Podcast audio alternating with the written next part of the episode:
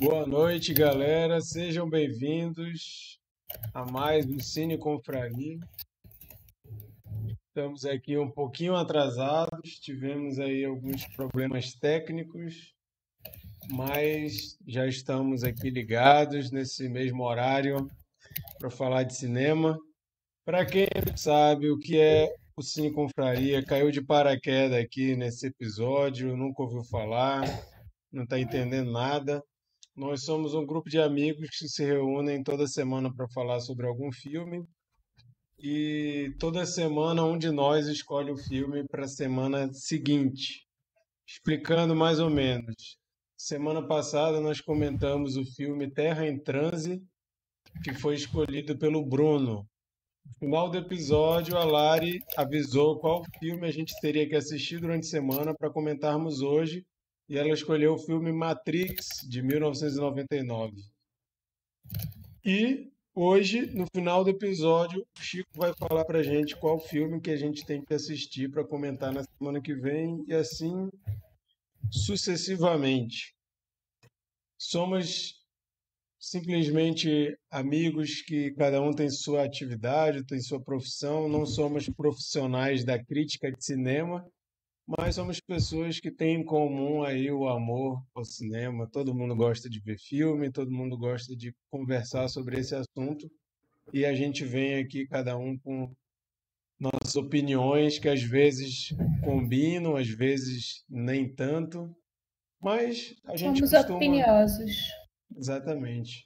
E a gente costuma é, conseguir dialogar. Apesar, apesar de que às vezes a galera fica querendo detonar os filmes que eu escolho, mas normalmente a gente consegue um papo harmônico. Para você que está nos ouvindo, se somente como podcast, não está nos assistindo e não sabe quem está aqui nessa chamada de vídeo agora, vou pedir para se apresentar. Então, se você está ouvindo, Agora você já está sabendo que existe uma chamada de vídeo e é o nosso convite que todas as terças a gente faz a transmissão ao vivo no nosso canal do YouTube. Nosso canal é Cine Confraria e a gente transmite ao vivo essa, esse papo aqui. Você está percebendo que não é editado. E a gente sempre convida vocês a participarem no chat ao vivo, às 10 horas da noite, horário de Brasília, terças-feiras, então, vocês contribuindo aqui com a nossa conversa, a gente consegue enriquecer mais ainda o nosso papo. A gente lê o que vocês falaram. Mesmo que a gente não concorde em nada, a gente vai ler. Mesmo que você esteja falando que discorda de tudo que a gente está falando, nós vamos ler. E mesmo que não faça o menor sentido, nós vamos ler. A não ser que seja algo muito absurdo. Se for algo muito absurdo, a gente vai ter que dar uma segurada aqui, que eu não vou ler, por exemplo, gente defendendo cloroquina aqui em pleno setembro de 2021, né? Pelo amor de Deus. Mas é isso aí. Vou passar aqui para a galera avisar, para vocês saberem quem que está assistindo, assistindo não, participando hoje com a gente. Chico, dê seu alô aí para a galera. Não tá, tá, tá no direito, não. Problema Eu sou o Chico.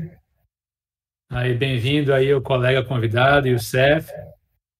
E o que eu queria falar é: se você tomar a pílula azul, você vai ter uma ereção prolongada. Isso aí.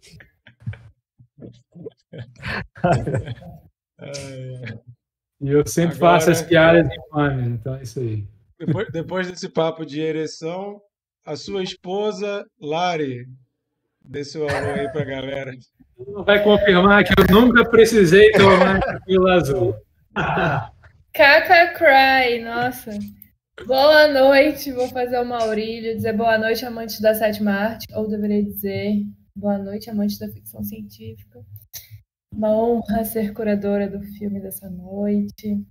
E só para esclarecer, eu tô com a camisa do Brasil, mas eu não apoio esse governo. E é isso, boa noite, gente. Maravilha. É, Bernardo, dá teu alô aí pra galera, por favor. Boa noite, galera.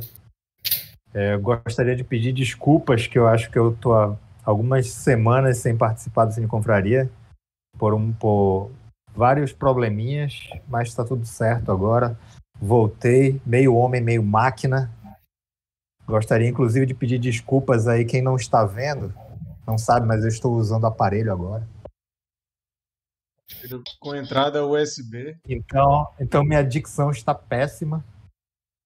Mas, enfim, é isso. Tua dicção já não era muito boa, acho que tá igual, cara. É verdade, é verdade. Pode ser que melhore um pouco.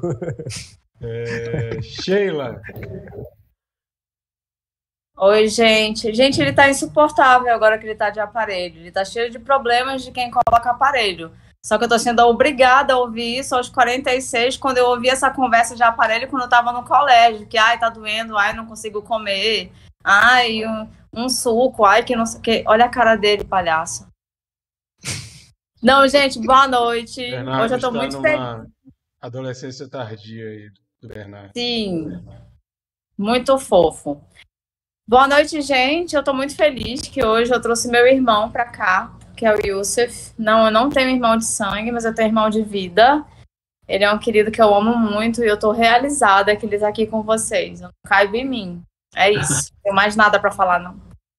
É, já, já que já introduziu o assunto, Yusuf, se apresenta logo aí para a galera. Diz. Inclusive, Yusuf participou bastante no último episódio, no chat. Para vocês verem que a gente fala que quem entra no chat a gente lê, o Yusuf foi fundamental para a discussão do último filme. E hoje ele está aqui conversando ao vivo com a gente, mostrando a cara, mais fácil de acompanhar. Dá um alô aí para a galera, Yusuf. Gente, que honra, né? Eu acompanho vocês aí já há alguns episódios. E eu sou Yus- Youssef Ibrahim, meu nome, jornalista, né? Irmão aí da Sheila. E aquele especialista em generalidades, né? Que gosta de cinema e já viu esse Os filme aí umas 100 vezes. Maravilha. Seja bem-vindo aí, contribuir aí com a nossa conversa também. E para finalizar, Mikael, Boa noite, bom dia, boa tarde a todos. E estava lembrando aqui, quando eu jogava SimCity, que eu construía a minha cidade, aí sempre rolava de, de algum momento daquele ficar entediado e começar a provocar desastres naturais eh, por vontade própria, assim, pô, criava um furacão, um incêndio, não sei o quê.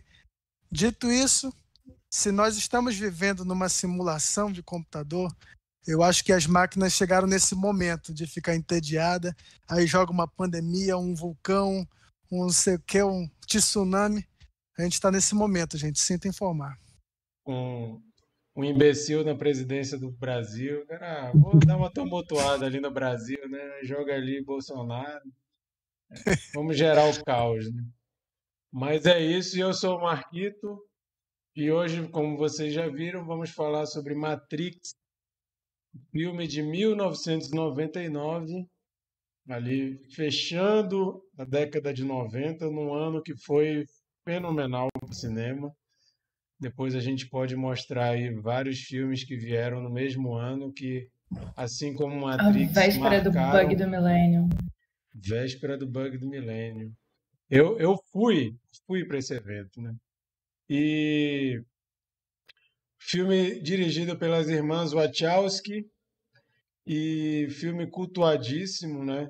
Eu acho que Matrix, ele é um daqueles fenômenos que acontecem poucas vezes em que um filme é aclamado por crítica e público de forma igual, assim. A gente sempre tem aquela briga, né? Filmes que são super famosos, a galera adora, super popular, mas a crítica torce o nariz, e filmes que a crítica acha maravilhoso e a maioria das pessoas acha um saco, acha que não dá para entender. E Matrix conseguiu fazer uma mistureba de filosofia, religião, política, eh, ficção científica e um monte de coisa ali, jogou tudo no mesmo balaio e criou uma obra aí que marcou a minha geração, tenho certeza que marcou a de vocês também, e até hoje é referência, né? há poucos dias a gente teve o anúncio aí de que vai sair o quarto filme. Eu acho que todos nós estamos ansiosos para ver o que, no que, que vai dar isso, né? Se vai dar bom, se vai dar ruim. Existem muitas controvérsias a respeito das sequências de Matrix, né? Tem quem ame, tem quem odeie, inclusive aqui neste grupo, né? Mas vamos ver, né?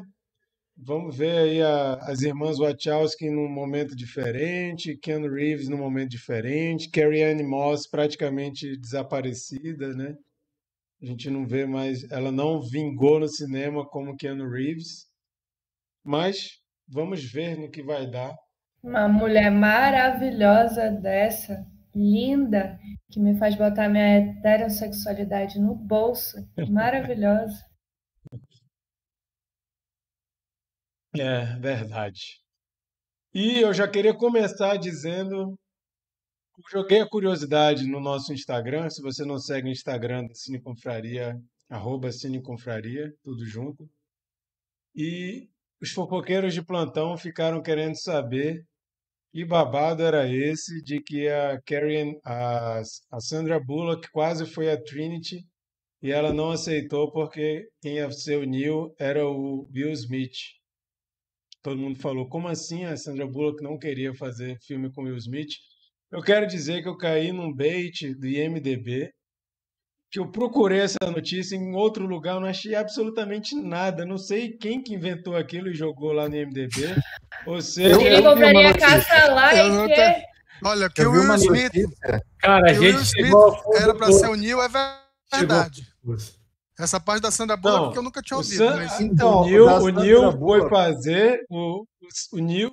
Eita, peraí. O Will Smith foi cotado para ser Neil e a Sandra Bullock também. Exatamente, isso que eu, isso que é, eu ia te falar. Teve uma época que, que eles não estavam, eles não estavam achando nenhum ator que quisesse que fazer o poderia Neil. ser interessante também. E pensaram em dar o papel para Sandra Bullock, mas que também foi cotada para ser Trinity, ela não quis ser Trinity, falaram: "E o Neil, tu quer ser? A gente muda o sexo do Neil". E ela também não quis. E... Que ideia péssima. Meu Deus. Você que tá aqui Seria só pra saber do babado, não, não ia ser gente. A gente ia Fechar. perder mais um filme com Keanu Reeves. Tá ficando doido. Sandra Bullock eu quero. Mas eu, tu, hein? Sabe, tu não sabe se o Keanu Reeves ia ser a Trinity? Ele aparecendo, ele não precisa ser, precisa ser qualquer coisa. Mas, olha, nem mas... todo filme que ele faz é, é bom, não. Mas ele aparece. Ele só precisa aparecer, Bernardo. É só mas, botar a cara dele. Mas então, a lição que fica é: não acredite em todas as trivias de IMDB, procurem outras fontes, porque você pode cair numa como eu caí. Cara, e eu vou dizer para vocês, eu não queria deixar o Cine Confraria na mão. Eu naveguei muito, muito, mas muito procurando essa notícia. Eu estava me sentindo aquele jornalista que vai descobrir uma notícia antigona e trazer em primeira mão. E essa notícia não existe, não sei de onde surgiu. O máximo que Postar eu vi... uma errata lá, hein? Pois é. Acho tá bom, é, tá bom de editar esse post. E é isso. bota, bota, que a fonte foi MDB, joga a batata pro MDB. É, vou falar, ó, briga com o MDB Eu compartilhei no meu story também. Agora, Querido. se compraria a credibilidade do Instagram foi lá pro chão. Mas, Como diz o presidente, acontece. fake news, hein? Fake, Fake news, news faz, você. faz parte do dia a dia, né? Nosso presidente falou. Como diz o presidente, até fake news é, para mim é válido, com todo respeito. É da expressão. que merda, né, gente? Então, oi, MDB, fica o recado. Eu sei que vocês de MDB ouvem Cine Confraria. Mas Vamos olha ser só. mais criteriosos, hein? A Sandra Bullock já fez algum filme com Will Smith? Acho então, quer dizer que ela não gosta dele, então. Tem, Mas, tem olha. Acho que foi a Sandra Bullock que postou no IMDB essa informação, inclusive. É uma... Porque só ela sabe disso, ninguém mais sabe. Gente, isso virou o grupo do WhatsApp. Por falar nisso, eu sei porque eu já fiz. Qualquer pessoa pode adicionar uma trivia sobre qualquer filme lá, viu? Eu já adicionei. Se você for procurar filmes brasileiros no IMDB e for atrás de trivia, corre o risco de você ter achado trivias que eu que coloquei lá, porque às vezes eu entro em filme brasileiro, fico incomodado que não tem nada, nenhuma trivia lá. Aí tu inventa uma atrás. Não, Já é fanfic, não- é fanfiqueiro não, agora. não. Eu vou atrás. É Eu vou atrás de, eu vou atrás de com o elenco e com o diretor, pego fatos que eles falam lá e jogo no IMDb. Inventar a história eu nunca inventei. Fanfiqueiro. Cara, Não, se tu inventar- Chico sempre sabe dos bastidores, não, porque o fulano não saiu do armário, mas ele é gay, não sei o quê. Sabe Não, esse tipo de, de trivia eu nunca fiz, não. Vou comentar lá, cara. Comenta no Marquito, não comenta no Cine Confraria, tá? Por favor. Bom, favor. mas de qualquer forma, voltando ao filme, tirando mentiras que eu caí por causa do IMDb, vamos falar sobre Matrix. Eu não sei quantos de vocês vão lembrar. Eu não sei quantos de vocês vão lembrar da experiência de ver esse filme pela primeira vez, mas gostaria que vocês fizessem Eu um lembro, esforcinho eu lembro. aí. Então, já que o Mikael está com a memória aí tão cristalina, vou chamar aí, Mikael, começa então, fala um pouco sobre qual foi o impacto de Matrix a primeira vez que tu viu e fala de forma geral aí sobre o filme, por favor. Cara, em 99, Matrix não era é, dos filmes mais badalados, assim, mais esperados do ano, não. Quantos anos tu tinha em 99? Em 99, eu, eu tinha é, 17 para 18 anos e eu era um, um adolescente querendo virar cinéfilo, já estava procurando é, é, ler, já colecionava a revista 7 e já frequentava cinema uma vez por semana, locadora. E É, o que eu posso dizer pra cinema era vocês- três reais, né? Exatamente. Em 99, os filmes mais esperados do ano, os, mais- os filmes mais comentados do ano, era Star Wars Episódio 1, Ameaça Fantasma, e As Loucas Aventuras de James West. Eram esses dois os filmes, os filmes que você dizia, não, esses vão ser os blockbusters que vão, vão comandar, né? É, o Star Wars realmente fez boa bilheteria, mas foi péssimo no boca a boca, né? No, é, assim, a recepção foi fria, apesar de fazer muito dinheiro. E o, As Loucas O- Aventuras de James West foi uma bomba completa. E- ia falar? Só, só um minutinho, Mikael. Youssef, tu, tu falou alguma coisa? Acho que cortou. Youssef. travou lá. Ele travou lá. Continua, Mikael. E, e em 99. Não, eu disse vou que era o Smith. Hã? Não Eu disse que era com o Smith.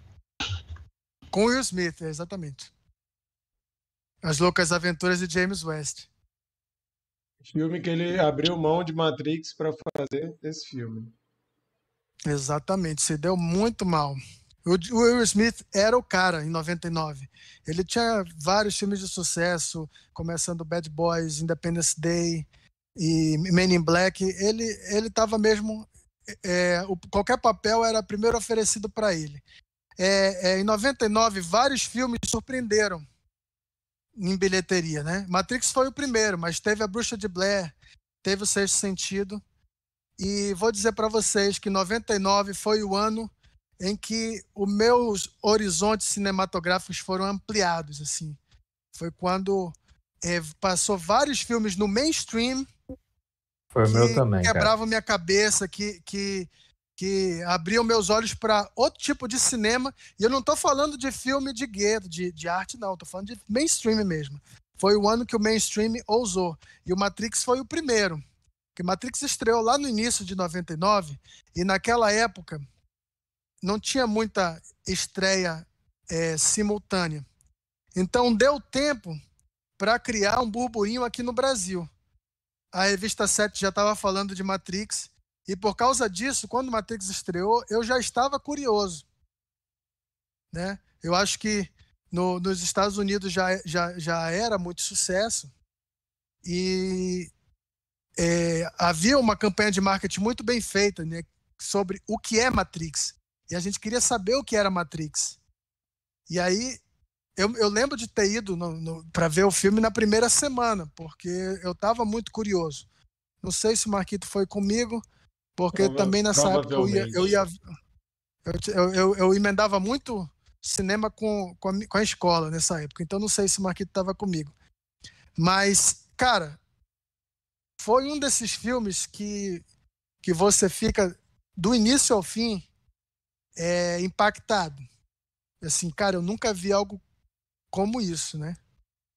É, pelo visual do filme, é, figurino, design de produção, pelas cenas de ação com efeitos visuais que eram inovadores, sim, e um conceito de ação que, que é, veio influenciar todo, todo o resto, tudo que saiu depois de Matrix é, é precisava é, lembrar Matrix, no, seja na, na, na, forma das cenas de ação ou, ou seja no visual.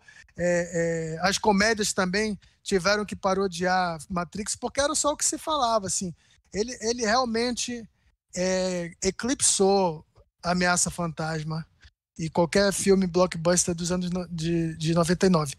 É, misturando é, filosofia, com, com referências pop, com, com Alice no País das Maravilhas, e você ficava querendo achar é, essas referências é, aos animes é, e, e, e, filosofia, é, religião, budismo, cristianismo, e, enfim, era uma coisa que você queria assistir e sair dali para conversar com os amigos, né? Naquela época eu não tinha internet em casa, né? nem eu nem o Marquito, né? Nós somos irmãos.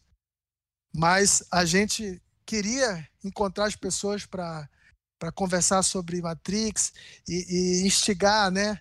Ei, aí, tu já viu Matrix? Tu sabe, tu entendeu o que é Matrix? Você quer? Ia, ia viajar. Será que a gente vive uma simulação de computador, né?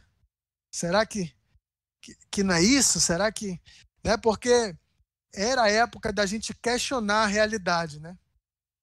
É, os filmes começaram a fazer isso. Será que a realidade que a gente vive é realmente essa, né? É, é, é visões pós-modernas da, da, da, da, realidade, né? E Matrix foi isso, foi um, um filme assim que pode se dizer que revolucionou é, é, o cinema, influenciou é, e, e, e até lembrei para vocês verem como ninguém estava esperando o sucesso de Matrix. É, um ano antes, um amigo meu trouxe dos Estados Unidos uma revista chamada Movie Line, uma revista de cinema. E nessa revista tinha aquela parte, né, em produção que toda revista de cinema tinha, onde eles comentam os filmes que estão em produção ainda, que vão estrear no ano seguinte. E tinha uma foto de Matrix lá. E sabe qual era o, o, o título? Era assim: Novo Johnny Mnemonic. Eu, uhum. eu, acho que vocês não lembram de Johnny Mnemonic, mas o, o Ken Reeves tentou fazer um, um, filme, uma ficção científica que deu errado, que foi o Johnny Mnemonic. Hoje em dia ninguém lembra desse filme. Mas em 98, né? Tava fresquinho na memória. Né? Será que esse filme vai prestar, né? Ou será que ele vai ser o novo Johnny Mnemonic, né? E a resposta é essa, que hoje ninguém sabe quem é Johnny Mnemonic, mas todo mundo sabe quem é Matrix, né? Uhum. Enfim, Verdade. podem falar a experiência de vocês também. Oi, Yusuf, fala um pouco aí pra gente. Então, gente, é assim, o que me impressionou é... Vocês estão me ouvindo bem? Sim, Sim. pode ir. É, o, o, eu também, assim, nessa, nessa carona aí, o que me impressionou muito foi esse. É, foi, foi também a. Uma coisa que Matrix trouxe para mim foi essa estética que chamou a atenção, a estética cyberpunk, né? Porque até então, a única referência que eu tinha disso que foi um filme que eu vi na, na faculdade, eu, eu já estava na, na, faculdade nessa época, era Blade Runner, né? É, e é, Matrix trouxe toda essa é, to, to, todo esse futuro distópico, com, com, com uma qualidade tecnológica absurda, né, que encheu os olhos de todo mundo. A, é, jogos de câmera, montagem, é, é uma coisa muito impressionante, porque assim, eu, eu sou jornalista, mas eu também tenho uma, uma curiosidade e também uma vivência prática de tentar elaborar, é, de, de, de fazer uns filmezinhos, né? Eu já fiz um, um, um curta, que a Sheila participou, inclusive. É, então, assim, eu gostava muito de, de analisar essa parte técnica, né? É, e Matrix foi algo assim que realmente explodiu a cabeça em todos os sentidos, né? Porque essa coisa das existências paralelas, da, da, da filosofia que foi falada e da, das lutas marciais, uma mistura incrível que a gente nunca tinha visto. Então foi realmente algo para para explodir a cabeça. Ainda tinha a trilha sonora, né, que trazia aí é, acho que é Merlin Against the Machine. Against, né? É, é, é muita, muita, muita, muita música eletrônica.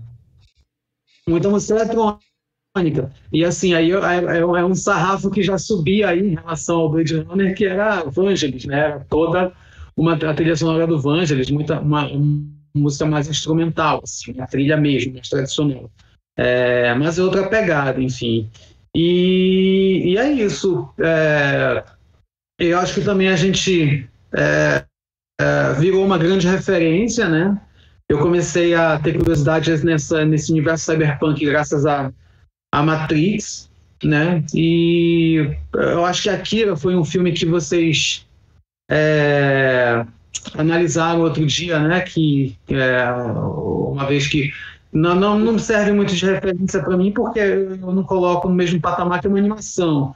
Mas, por exemplo, O Vingador do Futuro foi um filme que veio antes, entre aí é, Blade Runner e, e, Matrix. O Vingador do Futuro tinha essa coisa de uma realidade paralela. Era, na verdade, lembranças que eram implantadas é, que o Arnold Schwarzenegger, né, o Quaid, é, pedia para implantar uma, uma, uma, lembrança dele, porque ele era fanático por viagens a Marte, e aí o implante deu alguma coisa errada com o implante, e ele começa a, a ter uma aventura lá no, no mundo. E esse tem né? o lance da, da resistência também, né? Do Quaito, Quaito Leaves, né? O monstro na barriga. Muito massa aqui. Isso, tem, tem, uma, tem, tem a coisa do, do, do, monitoramento, né? Que no caso do, de Matrix, o próprio. Sentinelas. É, é, mas é, eu estava falando do monitoramento que é o, o NIO tem implantado pelos agentes um. Ah, um sim. Um dele. É. E lá no Quage, no, no Vingador do Futuro, é um, um Kinder ovo aceso que ele tira do nariz, assim. E é tem... verdade. Mas, mas também essa cena aí deixaria o David Cronenberg orgulhoso, né? Porque ele faz a, a fusão tec, da tecnologia com o próprio corpo, né? Porque aquilo parece um, um verme, né? Sai sangue quando ele bota naquele coisa assim. Eu fiquei, é, eu não, eu não fiz essa ligação em 99 porque eu não conhecia ainda os filmes do Cronenberg.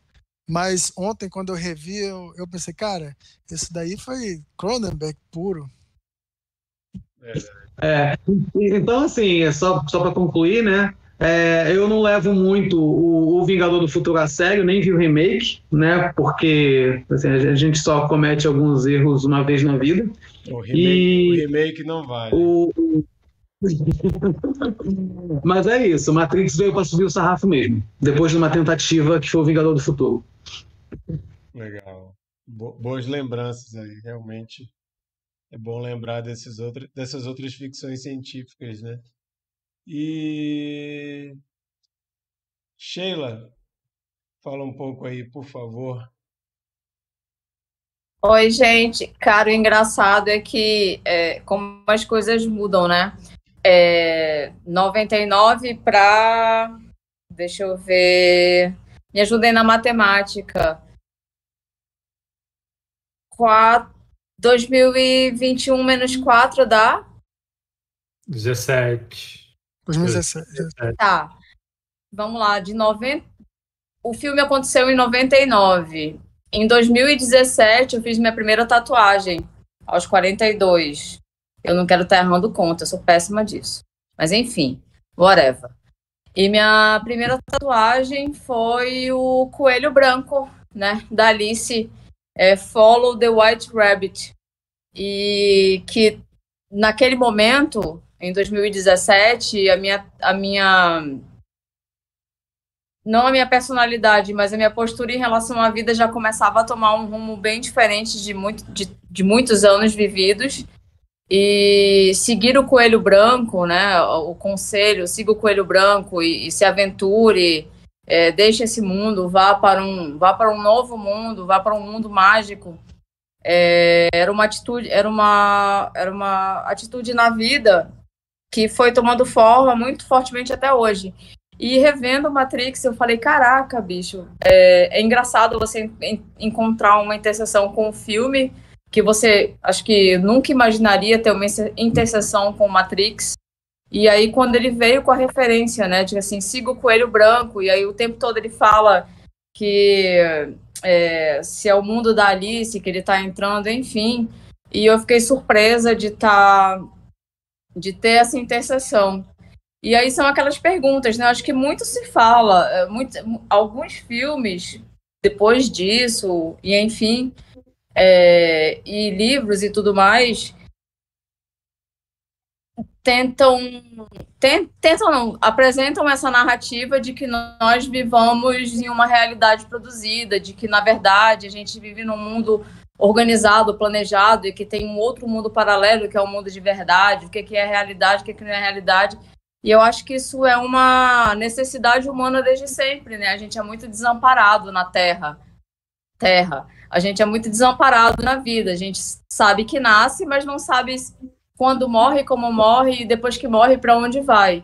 Então essa dúvida de saber o que, que tem depois daqui, de entender essa existência, entender outros planetas, essa dúvida guia a gente por muita criatividade, né? A imaginação leva a gente por esses caminhos, a gente faz esse tipo de pergunta. Será que o que a gente vive, se essa realidade não é programada?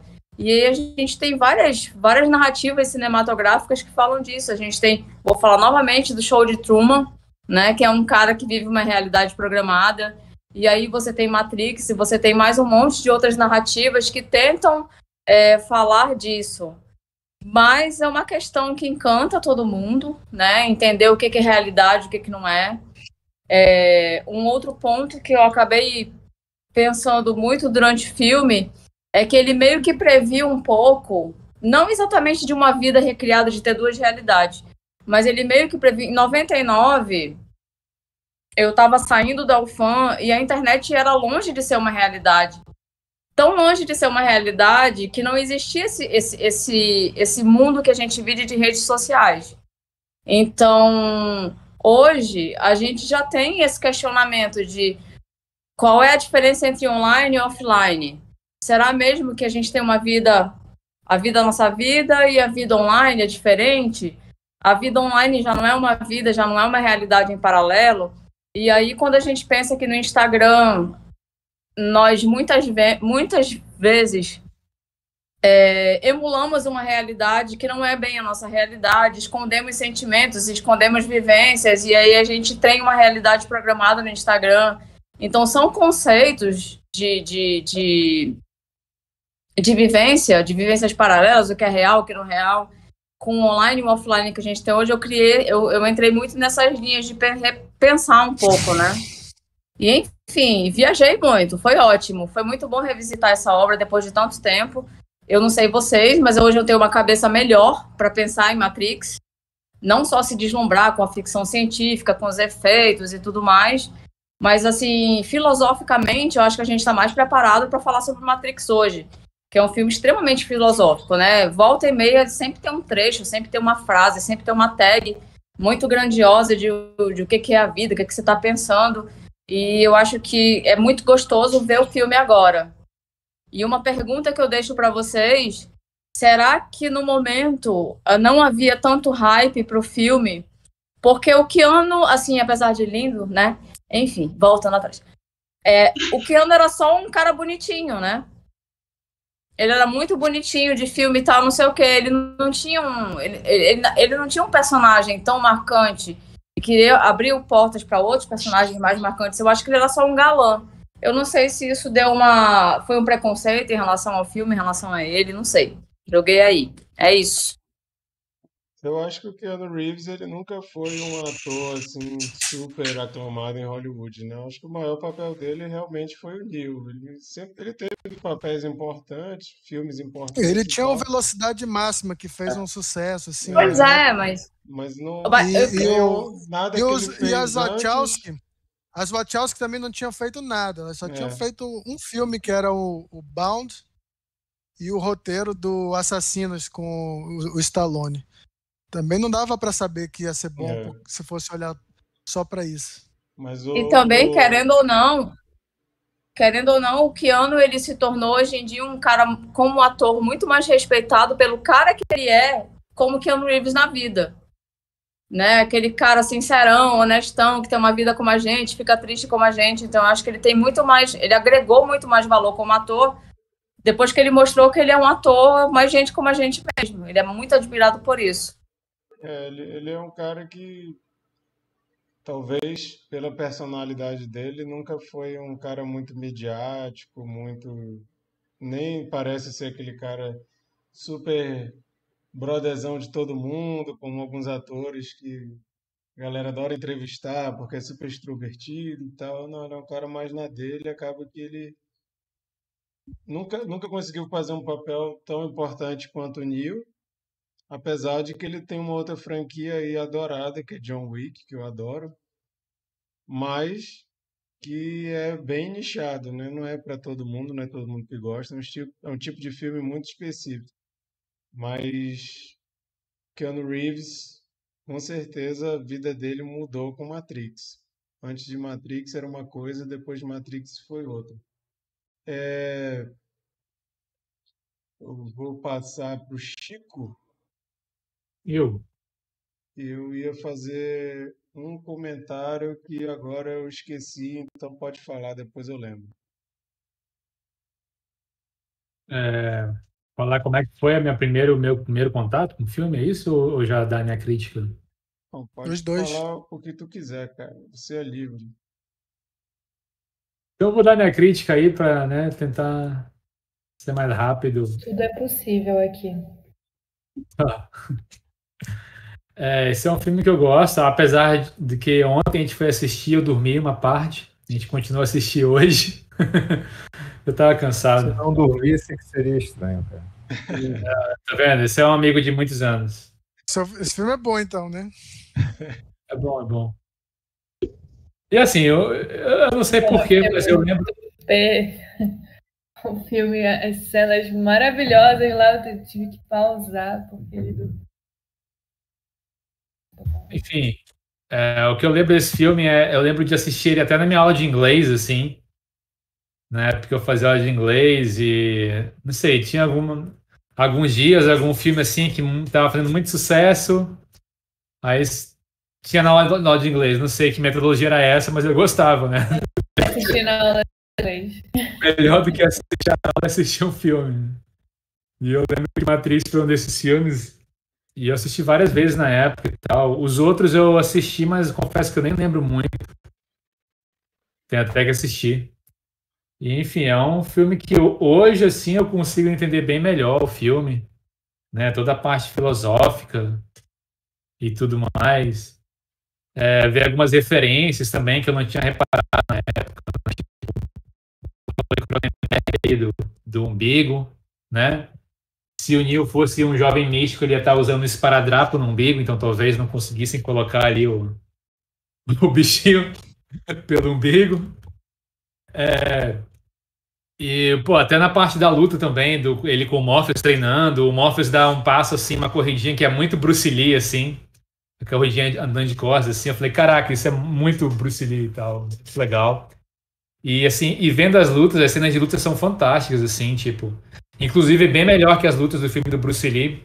Até eu acho que é porque o Bruce Lee estava num nível muito mais acima do que ele, do que os outros caras que contracenavam com ele.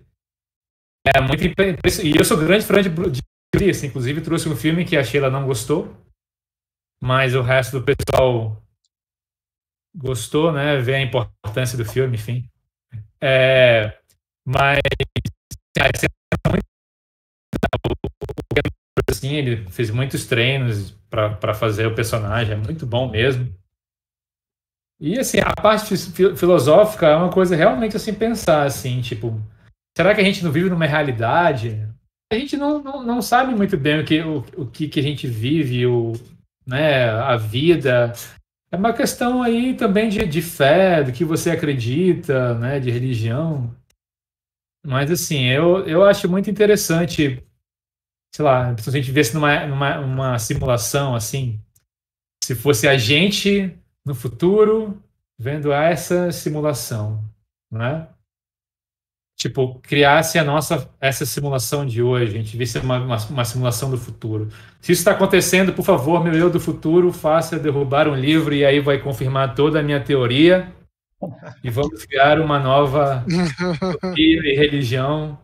Nenhum livro caiu, então a gente acha que está no mundo real mesmo, ou pode ser que isso é melhor que as pessoas não descubram que existe e tal, também pode ser. e, enfim, é um filme realmente marcante por N motivos que o pessoal falou, né? E é, é muito interessante também você fazer uma análise das cores, né? É bem legal ver que quando ele está na Matrix, que é o mundo real, entre aspas, sempre é um tom esverdeado e, e o verde é uma cor é. que, pelo menos assim, para o Ocidente, é uma cor assim que remete muito à doença, a ser algo estranho, não, tipo, não, não natural ou, ou tipo, como é que eu vou dizer, algo que é esquisito, é uma cor muito que leva para esse lado, né? E que na, quando eles estão no mundo real, na nave, já é um tom mais azulado né, que também remete muito à tecnologia, enfim, é, eles trabalharam bem isso na, no filme.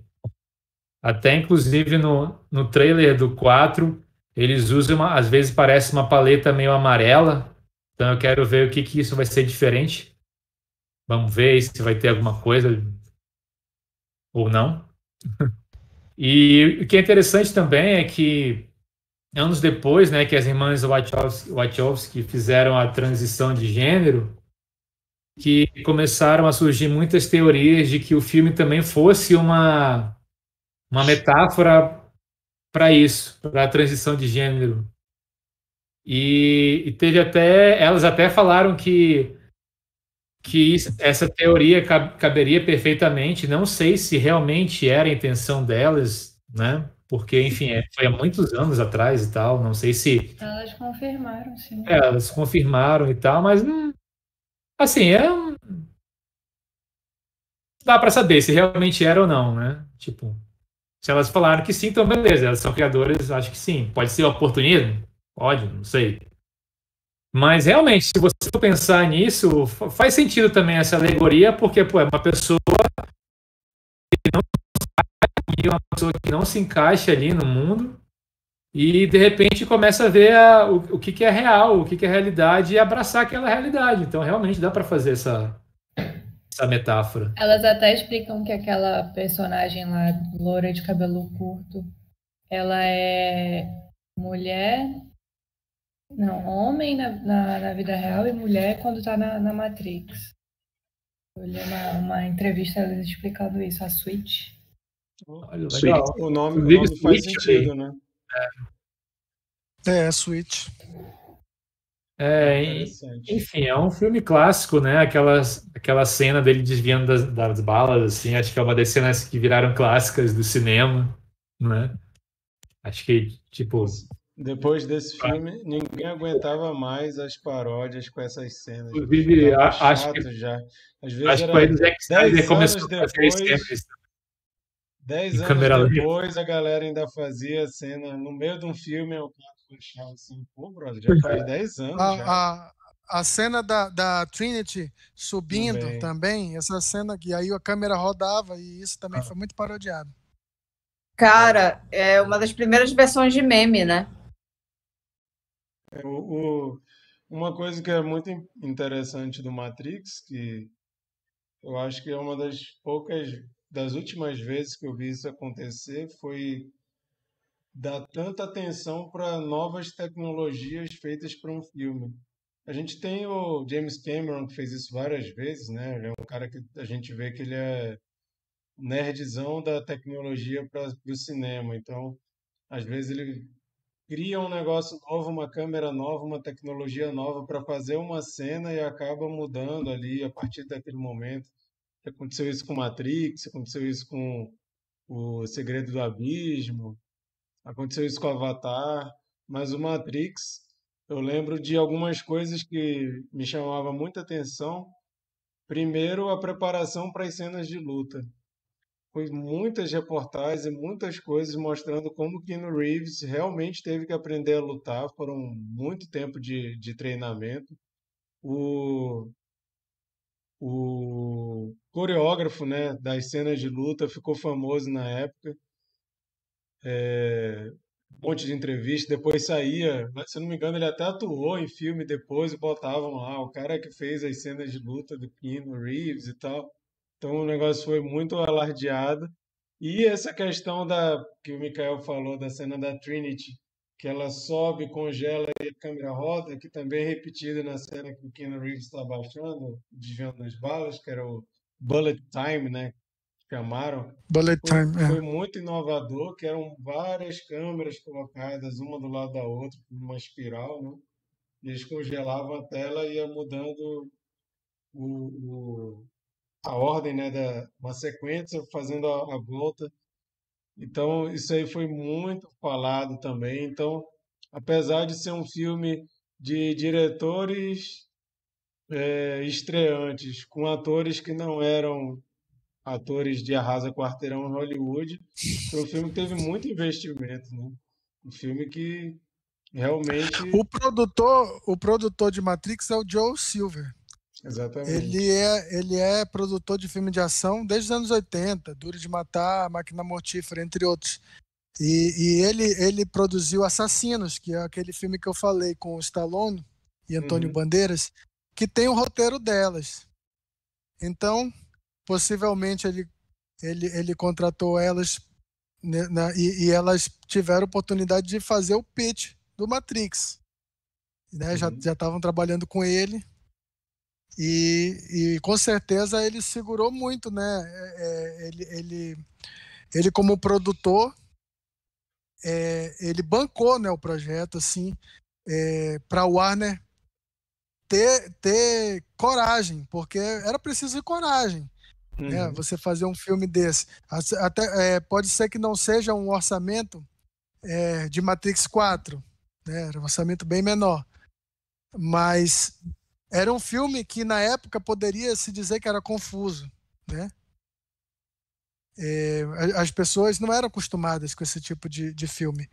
E, e acabou que, que deu certo. As pessoas muitos é, muitos dos atores ficavam pelas falaram- cenas de ação, ficavam pelas cenas de ação, não, iam iam pela cena de ação e ficavam pelo todo o resto.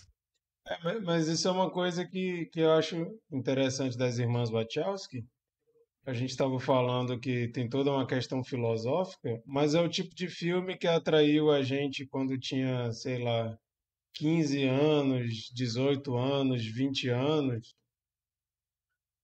Não tanto pela questão filosófica, como a própria Sheila, eu acho que falou, que hoje a gente enxerga o filme com outros olhos do que quando a gente viu a primeira vez. É o filme que ele dá muito certo porque ele consegue é, juntar quem quer ver só pela diversão, só pelo entretenimento e quem quer mais ali pensar, quer, quer alimento para a mente, né? Ele é É, cabeçudo, mas é palatável, né? É- Sim. todo mundo gosta. É, e, e E todo mundo reflete no final. É, e eles conseguiram. E, e as irmãs Wachowski, elas ficaram muito presas à Matrix no começo, né? Porque fez muito sucesso, então teve mais duas sequências. Elas escreveram vários dos Animatrix. Para quem nunca viu, saiu uma série de animações estilo anime, que é Nossa. maravilhoso, bom pra caramba. Para quem gosta, acho que até quem não gosta de anime, mas gosta do universo Matrix, vai gostar de assistir. Acho que o Mikael tem os, os Blu-ray ali que ele foi pegar. É, Aí, Animatrix. Animatrix. Vale muito a pena. E eram várias, várias, é, é, como é que chama? Várias técnicas diferentes. Cada filme do Animatrix tinha uma técnica de animação. É muito legal. E complementava, né? Ia criando toda aquela coisa, aquela rede. Mas depois também fizeram o roteiro do V de Vingança, que também é um filme que quem quer só divertimento encontra e quem quer pensar mais, não, V de Vingança é um negócio para você discutir um tempão, né? Tem muito assunto para discussão. Aí foram para umas coisas mais é, Hollywood, assim, né? Tipo Speed Racer. E tem os filmes que também tentaram fazer essa coisa de coisa mais cabeçuda com é, uma cara hollywoodiana, tipo Cloud Atlas e Jupiter Ascending. E aí começou a galera a abandonar as irmãs Wachowski, né? Parece que não, não... Eu, pelo menos, não gostei desses filmes. Eu tinha, assim, as irmãs Wachowski lá em cima e fui ficando, é, eu acho que não... Acho que não, não, não deu muito certo, né? Precisam rever aí, volta, dar um passo para trás e ver... Voltar a fazer coisas legais. E mais recentemente, né? Sense8 na, na Netflix, que foi uma série que teve uma recepção muito boa, pelo menos na minha bolha. Eu gosto com algumas ressalvas, acho, mas entendo que é uma série muito difícil de fazer, porque é complexa mesmo. Mas eu estava com muita expectativa para essa série e infelizmente foi cancelada rapidinho, né? Não deu para a gente ver para onde que eles estavam querendo ir. Mas a gente consegue enxergar na história das irmãs Wachowski sempre essa tentativa de trazer um filme com cara de Hollywood, mas que não é só diversão pela diversão, né? Tem um pouco de coisa para ficar ecoando na mente depois. Mas fala um pouco aí, Bernardo. Oh, o Baranda comentou aqui, seja bem-vindo, Baranda, comentou sobre Bullet Time, que foi revolucionário na época. Realmente, Bullet Time foi o assunto, né? Tinham várias reportagens só sobre Bullet Time, às vezes mais do que sobre o filme. Vai lá, Bernardo. Sim, sim. É, e foi algo que, de fato, é, revolucionou ali aquela, aquele momento. Não só o cinema, né? Como vocês falaram, mas a música, é, acho que a cultura mesmo, moda. É, teve muita coisa, muita coisa que, que, que, que foi baseado em Matrix ali. Óculos É, escuros, sobretudo. Sim, com certeza. É, Foi elaborado. eu eu não, não entendi o que, que o Yosef falou. Os óculos foram elaborados especialmente para o filme, aqueles óculos. Sim, e virou, virou febre, né? Mas, pois Uma- é, cara. curiosidade é, eu sobre- lembro. Curiosidade sobre a roupa, eu li que eles não tinham mais dinheiro e as roupas dos atores principais foram compradas num brechó, assim, por preço de banana. Diz Caramba, até que o, o visual da, da roupa da Trinity, eles disseram que ficou uma cara muito mais barata do que eles queriam, mas era o que deu para fazer na época. Mas, Olha aí, o tu- Mark- tu, viu isso- Mark- tu viu no MDB isso aí? Onde é que foi isso? Qual é a tua fonte? Cara, eu vou ter que assumir que foi MDB, então vocês podem, podem procurar em outra fonte se vocês quiserem. Eu vou dar essa fonte só, IMDB. Pra mim bota basta, no mim basta. MDB. Entendi. Beleza. Mas então, eu lembro da primeira vez que eu assisti. É, infelizmente não foi no cinema. Eu assisti alugado da, da Take Video. Nova Take Video. É, Take Video, Take Video fo- foi- tá- é responsável por, por boa parte da minha formação cinematográfica. Obrigado, seu Mas- Overlan. É, mas foi um filme que me pegou assim de uma maneira é, que, que foi, foi foda. Eu, eu acho que eu assistia, é, eu assisti várias vezes assim, em intervalos não tão longos, sabe? filme que, que, que eu, eu cheguei a alugar umas, sei lá, quatro, cinco vezes. É, enfim, na época era para você alugar um filme era você abrir mão de outros, né? Mas, é, é, cara, essa parte filosófica tem, tem, muita, tem muita coisa no, no, filme que me pegou de uma maneira, acho que principalmente uma, uma, uma que me, me na minha cabeça agora e que bugou a minha cabeça foi, foi a, aquela parte da, do oráculo, né? Do, do, vaso, aquela parte ali, é, é, é já no, a primeira vez que eu vi já me bugou assim que ela fala do, do vaso, né? É, ah, é, não se preocupe com o vaso. Aí na hora ele derruba o vaso e ela fala depois. E será que se eu não tivesse falado nada, o vaso iria cair, sabe?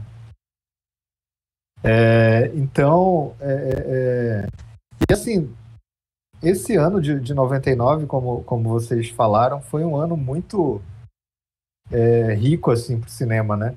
Eu lembro de outro, um, um dos meus filmes preferidos também, é, foi lançado esse ano, provavelmente não assisti esse ano, mas foi, é desse ano, que é Magnolia. É, Sim.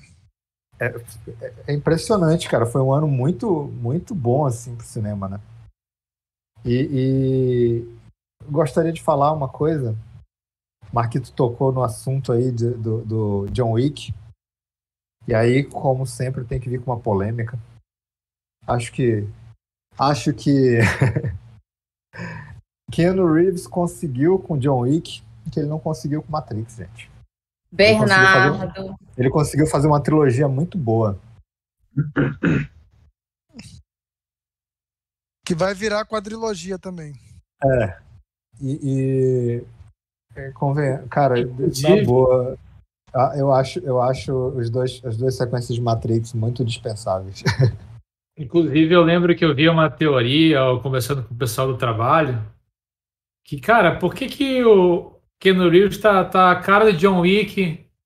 Por que, que não meteram ali um coque samurai, alguma coisa assim, para ficar diferente, sei lá, né? A vibe oriental. Porra, ele tá a cara do John Wick ali no, no Matrix, pô.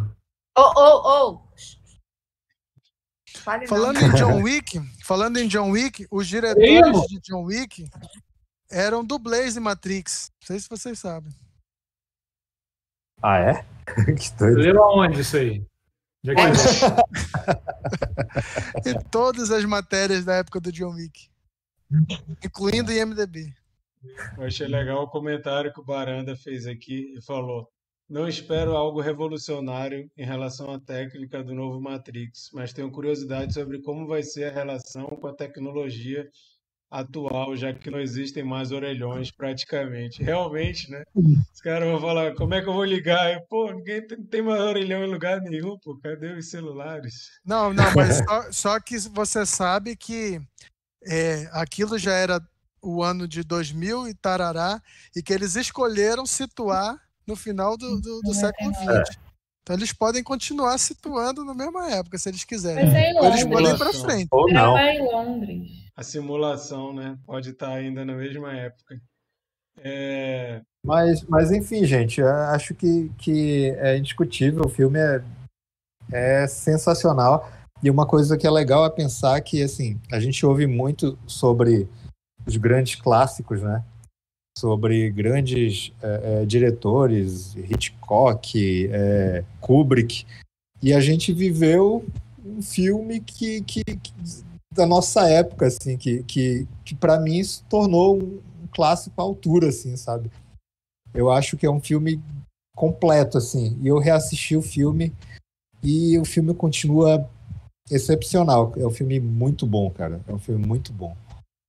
De verdade. Eu, eu, eu eu, e, e, engraçado, eu tava, eu vi lá pelo, eu soube pelo meu Letterboxd que fazia muito tempo que eu não assistia, muito tempo mesmo. Reassisti e, cara, foi uma, foi uma experiência foda. E assim, cara, o filme já começa, né? O filme tem um ritmo muito bom. Ele já começa mostrando a, a, a que veio ali aquela cena inicial com a, com a Trinity já já mostra efeito, já mostra porradaria, já mostra tudo de uma vez, assim. E, e, e é, é, muito bom, muito bom. É, eu, eu acho que a construção da, do roteiro desse filme ele é muito bom. Primeiro que já começa com essa cena que te intriga, né? A cena inicial ela te deixa assim Que isso? Vamos ver, né? Já, você já fica querendo entender o que está acontecendo. É muito boa. Me lembra, inclusive, a construção de vários filmes do Star Wars, que sempre tem uma cena icônica assim no início e depois começa a história. Tem aquela cena com a Trinity, tu fica querendo entender o que é e vai começar a história normal, você se identificando com o Neo, né? Porque tá querendo entender o que está acontecendo e tudo mais. E eu acho muito legal porque é, eu, eu acho nada previsível a construção do, do escolhido, porque você fica até aquele momento sem saber se ele é o escolhido ou não. Uhum. Você acha que ele finalmente vai revelar que ele é o escolhido e você toma um banho de água fria, ele não é o escolhido. Aí fica naquele suspense. Isso eu achei muito, muito sábio do roteiro, porque você tem assim uns anticlímax, né? Tem hora ali que tá perfeito para dizer que é o escolhido, aí vai, não é o escolhido. Aí tu murcha, né? Putz, grilo, não acredito. Aí quando tu não tá esperando, de repente, pô, é o escolhido sim. E fica aquela confusão, né? Porque o Morpheus acredita que é, a Trinity acredita que é, mas ele fala, eu não sou, e a Oráculo me falou que eu não sou. Mas quando você vê já sabendo que ele é, quando a Oráculo fala com ele, você entende perfeitamente o que, que ela está fazendo, né? Então é a construção da história eu acho muito legal. Mas sobre isso Sim. que o Bernardo falou das sequências, eu acho que é um, um problema de toda a história mirabolante que você depois precisa explicar mais detalhadamente. Dificilmente, mas muito dificilmente você vai conseguir fazer uma explicação à altura. Pegando por base séries que começam assim, primeira temporada super louca e tu fica, meu Deus, é muito comum a última temporada todo mundo falar, sério que eu assisti seis anos, cinco anos, dez anos disso para vir esse final. É muito difícil você conseguir convencer quando você já gerou uma expectativa como essa. Matrix eu acho Gente, que deixando, deix- deixando muito claro que Lost é muito bom no final. Pois é, tem gente que acha horrível. The Tem gente que Leftovers. acha horrível. Leftovers. Muito bom. Melhor. Melhor. Leftovers eu acho, Mas então- eu, eu acho o desfecho perfeito. Mas O, o lance, o lance de, de, de Matrix, pra mim, é o seguinte: o primeiro filme, é lógico, tem essa questão, questão é, de conspiração e tal, que é foda, e eu acho que na sequência, nas sequências, ele continua fazendo isso muito bem. Só que perde muito da parte filosófica que eu acho que é, que é o forte, assim, sabe, da, da trama do primeiro filme. Eu acho que eles focam muito na, em querer fazer muitas relações entre tecnologia e os personagens e as pessoas que estão ali, que é legal. Mas perde bastante dessa parte filosófica que o, que, o- que o primeiro filme tem, sabe? é, eu, eu teria que rever os outros dois, eu confesso que eu lembro muito pouco.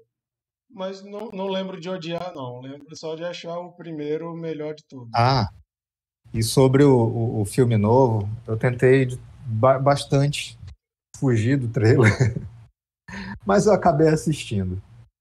E o, o, o ruim disso é que você, querendo ou não, entra no, no hype.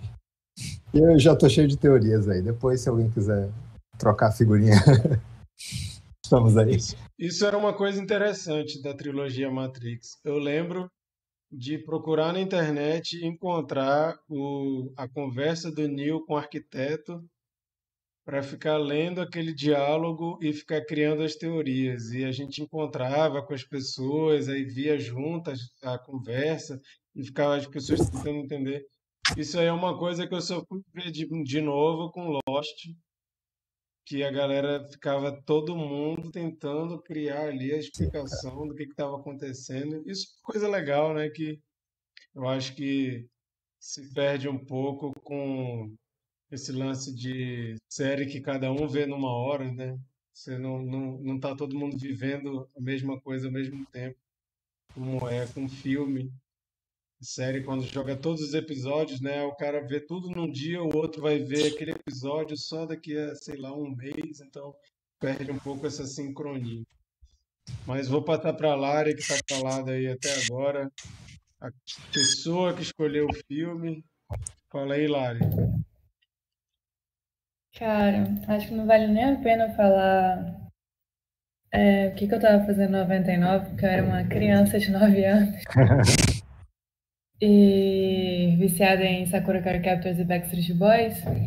E no filme passou totalmente batido por mim. Eu fui assistir, sim, numa aula de inglês, acho que em 2002, 2003. E... Foi aí que tu conheceu o Chico? Foi, a gente fazia inglês junto. Ele, eu tinha 12 que lindo, anos, ele Matrix. tinha 24 anos, mentira.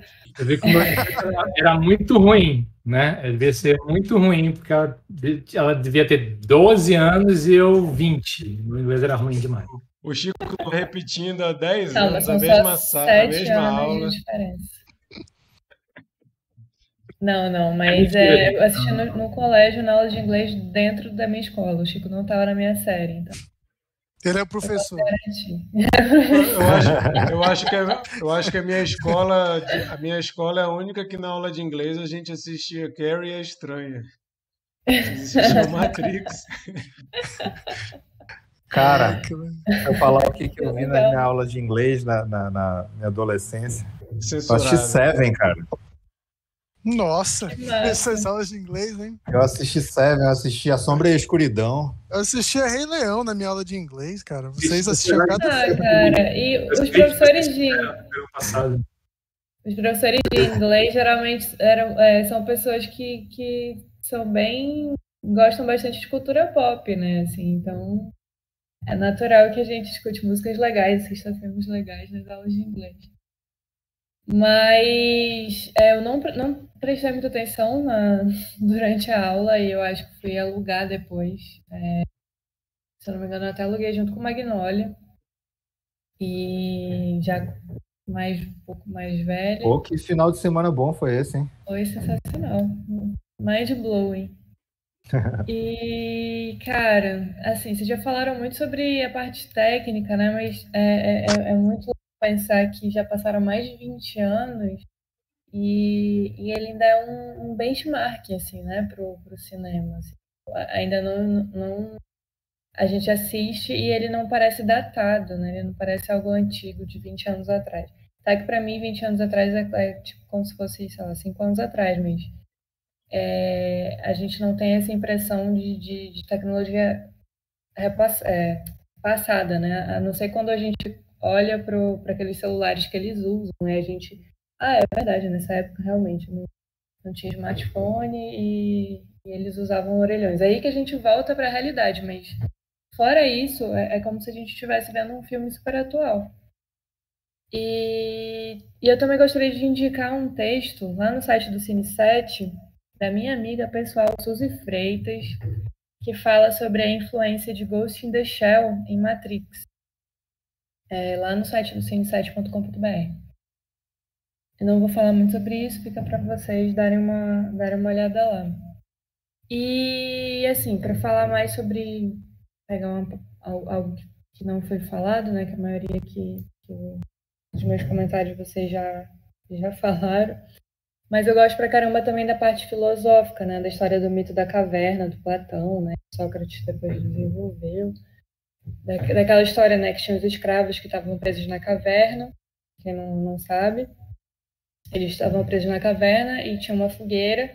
E tudo que eles viam, tudo que eles sabiam do mundo eram as sombras que eram projetadas na parede, né? Eles ouviam só os ecos e aquelas imagens distorcidas do mundo lá fora. Então, para eles, o mundo era aquilo. E até que um dos escravos consegue se soltar, né? Vai até a saída, conhece o, o mundo de fato real. E aí ele encontra o dilema que é volto e conto para todo mundo e, e corro risco de ser taxado de doido e podem até me matar, ou continuo nesse mundo novo sozinho, explorando e foda-se o resto. Né? Então o Neil é claramente o, esse escravo liberto, né? Que ele descobre esse, esse novo mundo e o, o Morpheus fala muita coisa relacionada né, a Platão para ele, o tempo todo, assim, ele fala... é, porque o, o- o Platão, ele fala que ah, o conhecimento ele tem que vir do intelecto, né? A gente não pode é, tudo que, que, que é, a gente descobre através dos, das sensações do, do, do, corpo é enganoso. Então a gente tem que adquirir conhecimento das nossas ideias. E o Morpheus fala para ele uma hora, né, que ah, para você considerar isso real, basta que isso te transmita algum tipo de estímulo para o seu cérebro, alguma coisa assim. Então, isso que a gente está vivendo nessa simulação é real. Então, é, a gente começa a refletir, né? É, que viver nesse mundo de ignorância, né, é, é, é muito confortável. E é isso que aquele Cypher, ele, ele buscou, né, traindo uhum. eles. Ele queria voltar para essa ignorância completa, para esse mundo de conforto, e dane-se o que está lá fora, né? E, e, e até o Morpheus também comenta que muitas pessoas não podem nem saber que estão na Matrix, porque elas são tão dependentes do sistema, né, que elas iriam proteger aquilo e poderiam ser uma grande ameaça para o plano deles lá de, de libertação. Né? Então, eu queria deixar essa, essa reflexão agora, né? Agora que somos adultos e conseguimos assistir Matrix nesse viés mais profundo e cabeçudo, e que, enfim, é, é, é muito. Vamos questionar o mundo, né? Vamos busquemos a verdade, né, para se emancipar como cidadão desse mundão de nosso Deus. E é isso. Legal. E, e uma coisa que eu acho também muito interessante em relação a tudo isso, as metáforas e tudo mais, por mais que as irmãs Wachowski venham e falem, ah, a gente escreveu isso pensando na, na questão da transexualidade, quando você cria uma obra de arte, você lança isso para o mundo, ela está aberta para interpretações, independente do que você quis dizer ou não, né? Nem todo mundo vai ouvir a sua explicação e vai ter gente que vai falar, não, mas para mim significa tal coisa. Agora, Total, como que, como que os caras conseguem ver Matrix e isso virar é, termo relacionado à extrema-direita? Isso é uma coisa que eu acho muito maluco. Se é vocês pesquisarem, mesmo. se vocês pesquisarem sobre a extrema direita americana, os caras usam Matrix direto como eles querem se apropriar, né? Mas se apropriar. Não tem nada a ver. Existe o termo red pill, red pill, se você acha no contexto de internet, grande parte das vezes vai ser relacionada à extrema direita. É eles dizendo que o, todo mundo está vivendo a mentira e eles receberam a red pill e eles veem a verdade. Aí o que, que é a verdade? É aquele QAnon, né?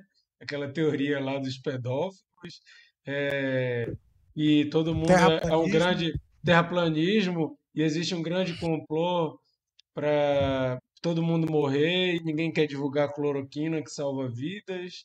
E é essa viagem maluca que é a verdade, né? E todo o resto, nós que dizemos que não, nós é que somos o Typer, né? Nós que estamos querendo ficar presos na simulação e eles estão tentando salvar o universo.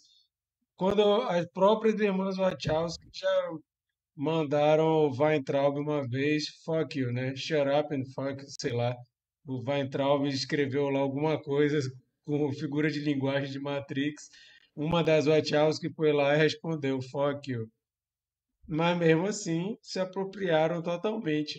Então essas coisas malucas aí que a gente acontece na internet, de que qualquer pessoa pode se apropriar da, de uma história e dar o significado que quiser. Alguém de vocês quer comentar alguma coisa sobre isso? Não, é, é Só que... dizer que o, o, o, Bolsonaro diz: conhecereis a verdade e a verdade vos libertará, mas ele quer é, preservar o direito de, de fazer fake news, né? A liberdade de cada um poder Mentir é, produzir e espalhar uma mentira. Não, e é. Conheceis a verdade, a verdade nos libertará, mas é 100 anos de sigilo no cartão corporativo, 100 anos de sigilo no cartão de vacina, 100 anos de sigilo no que ele conseguir é sigilo. O, o Chico que gosta de fazer sigilo, vou falar aí. Não, é, Mas é... o Youssef, o Youssef queria falar. Fala aí, Youssef. Vou falar antes dessa questão dos significados né, que as coisas é, têm no, na, na arte mesmo, na filosofia, né, que não existe um, uma interpretação única. É curioso que a, o próprio filme em si ele já, já é fruto de uma, é, na visão do, do filósofo que inspirou o filme, ele já é uma distorção, né? O, o Baudrillard, que, o Jean-Paul Baudrillard, que é uma figura dificílima, quem, quem estudou Baudrillard na comunicação sabe o quanto isso é difícil e penoso de entender.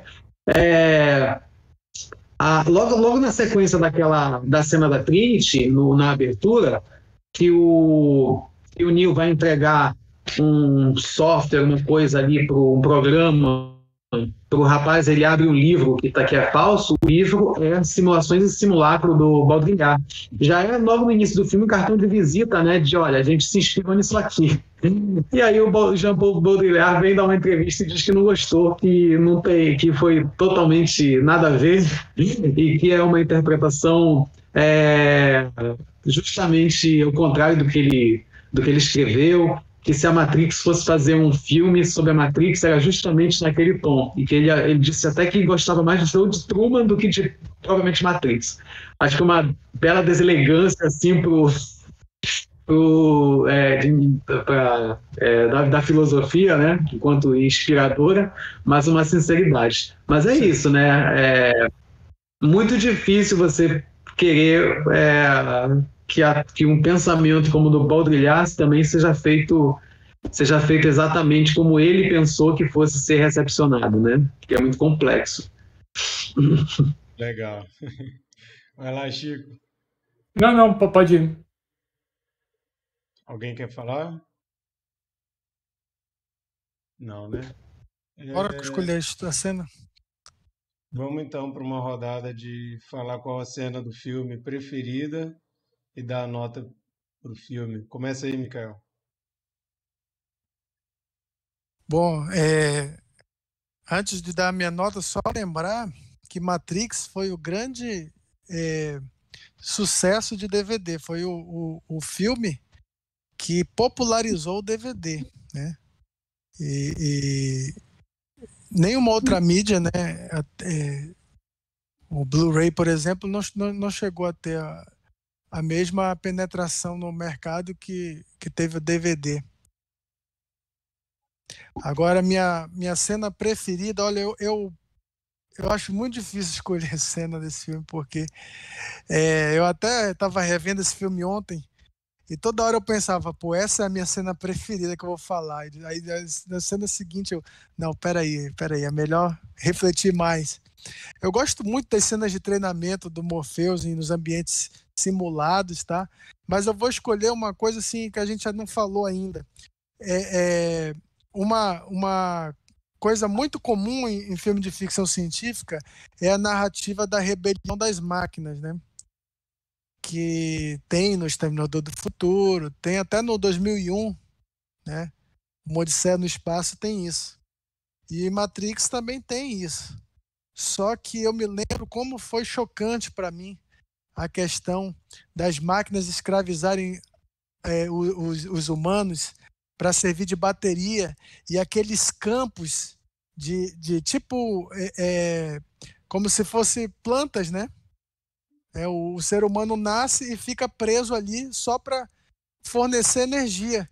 E aquilo para mim foi um, uma coisa que, que me impressionou muito na época e por muito tempo eu fiquei é, é é, ruminando aquilo, cara, as máquinas elas vão se rebelar e a gente vai virar é, fornecedora de energia. Nós vamos virar uma pilha, né? Isso daí é o, é o depois o, o Morpheus fala, né?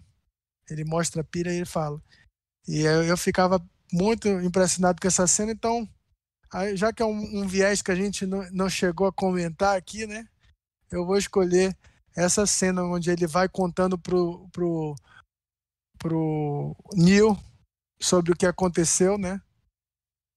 E, e a gente vai vendo as, as cenas das, dos bebezinhos já sendo é, é, plugados e aquele campo repleto de seres humanos como plantas. E a minha nota é 10. Eu não poderia deixar de dar 10. Foi assim um dos filmes da minha vida assim de, de mais marcantes e continuo mantendo minha nota 10. Massa. A minha cena preferida, eu vou dizer que é a cena do oráculo. Lembro que me marcou muito quando eu vi, achei muito intrigante. E foi uma personagem, inclusive na sequência a atriz morreu, né? E trocaram ela. Eu fiquei triste na época porque eu tinha gostado muito da primeira Oráculo.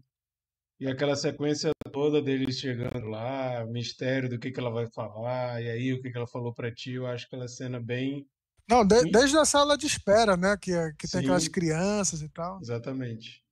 Então eu acho uma cena muito instigante, intrigante, e vou colocar ela e a minha nota é 9. Youssef, cena preferida e uma nota para o filme de 1 a 10, não pode número quebrado. Tá bom. É, é engraçado que toda vez que eu vejo esse filme, a minha cena preferida é a mesma, sabe? Eu já tentei, de repente, até prestar atenção em outras coisas, mas a minha cena é a do Cypher conversando com a gente Smith e refletindo sobre o bife lá, o pedaço de carne, né? Porque ali ele faz o tratado do conformismo, eu acho. Né? É justamente o inverso do, do cara que recebe uma missão, descobre a verdade, de repente descobre um sentido para a vida, porque está todo mundo ali, é, todo mundo é inquieto, o ser humano é inquieto procurando sentido para a vida. E o Neil, como protagonista, recebe esse sentido numa avalanche, né? E embarca, acredita e desenvolve. O Cypher é justamente naquela hora, ele é, faz o tratado do conformismo e do arrependimento. Né? É, ele é o Ignorância ca... é felicidade, né? Ele fala. Ignorância please, né? Depois de meter o pedaço de bife suculento na boca, né? E é aquilo que nem todo mundo quer lutar, né? Nem, e, e, e um aspecto de, da personalidade interessante que o, que o, que o Cypher revela é também o incômodo em relação a quem luta, né? Que o, o, ele começa a odiar o Morpheus, que descobriu a verdade, ele só foi estar ali porque ele estava em busca de alguma coisa. Mas é, tomou a pílula vermelha, mas depois se arrependeu vendo o, a barra que era. E, mas depois que a gente vê a comida que eles comem lá na, na nave, na Bucodonosor, hein? Dá vontade de vomitar. Exatamente. Mas assim, que, e aí para mim o que é principal nessa cena, e para mim é mais importante, é ele dizer que não quer lembrar de nada. É o primeiro pedido dele e a ênfase dele. Eu não quero lembrar de nada. Porque não importa só ele se arrepender. Ele quer continuar se sentindo uma boa pessoa, independente de botar todo mundo aos leões, de matar o Morpheus, matar a Trinity, de explorar a Switch, né? A, a morte da Switch ali é incrível, porque assim é, é, é, é um momento assim que parece é rápido, mas é, é aquele momento que a pessoa se vê diante de uma morte idiota e que o sentido da vida dela se desfaz ali, né? Porque é uma morte idiota. Ela fala assim, não, não assim, não assim, né? Então é uma é, o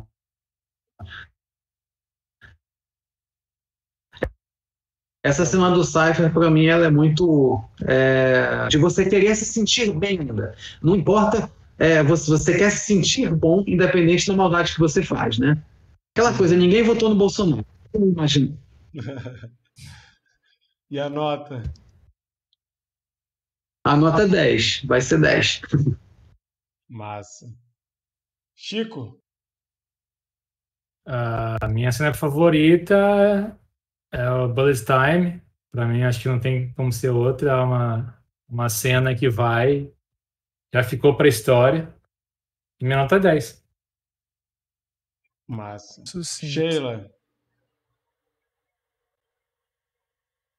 Gente, o Marquito deu nota 9, brother. A gente tem que falar sobre isso. O problema Tava do todo nove- mundo fingindo que não viu esse 9. Não, todo mundo fez uma cara de muita surpresa. O Marquito Que deu isso? nove. O Bernardo deu um pulo ali na cadeirinha não me dele. surpreende, não me surpreende. Ele deu nove. Eu tô chocada. Acho que vai ser uma das maiores médias de confraria hoje, hein? Não, depois, depois em off vamos saber quais são as, as ficções científicas nota 10 para o Marquito. Em off, É, não, vai- vamos- não vamos expor ele aqui, mas ele vai ter que prestar contas. Johnny Essa galinha vai ser, essa galinha vai ser assada. Cara, a minha nota é 10. Eu não consigo, não tenho envergadura moral para dar uma nota menor que 10 para Matrix. E o Mikael, a gente bingou, cara. Pô, fazia tempo, hein, que não acontecia isso. A gente bingou.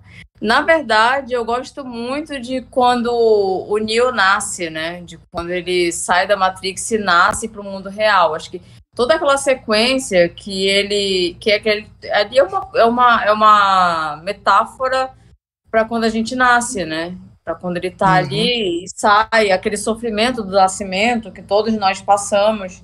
É, graças a Deus a gente não lembra como é que é sair de uma barriga vir para esse ar horroroso.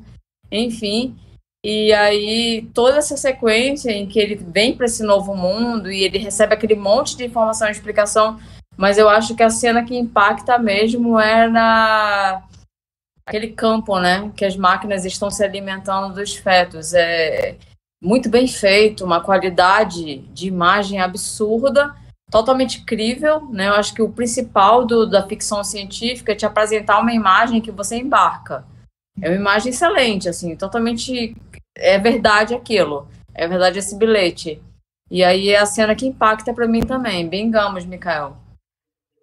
Maravilha. Bernardo. Como o Mikael falou, é muito difícil você escolher uma cena, porque esse filme tem muita cena foda, assim. É, é, tem essas que vocês já falaram, tem a cena do, do resgate do, do Morpheus, tem. é, eu falei sobre, sobre a, a- o oráculo, né, ainda agora.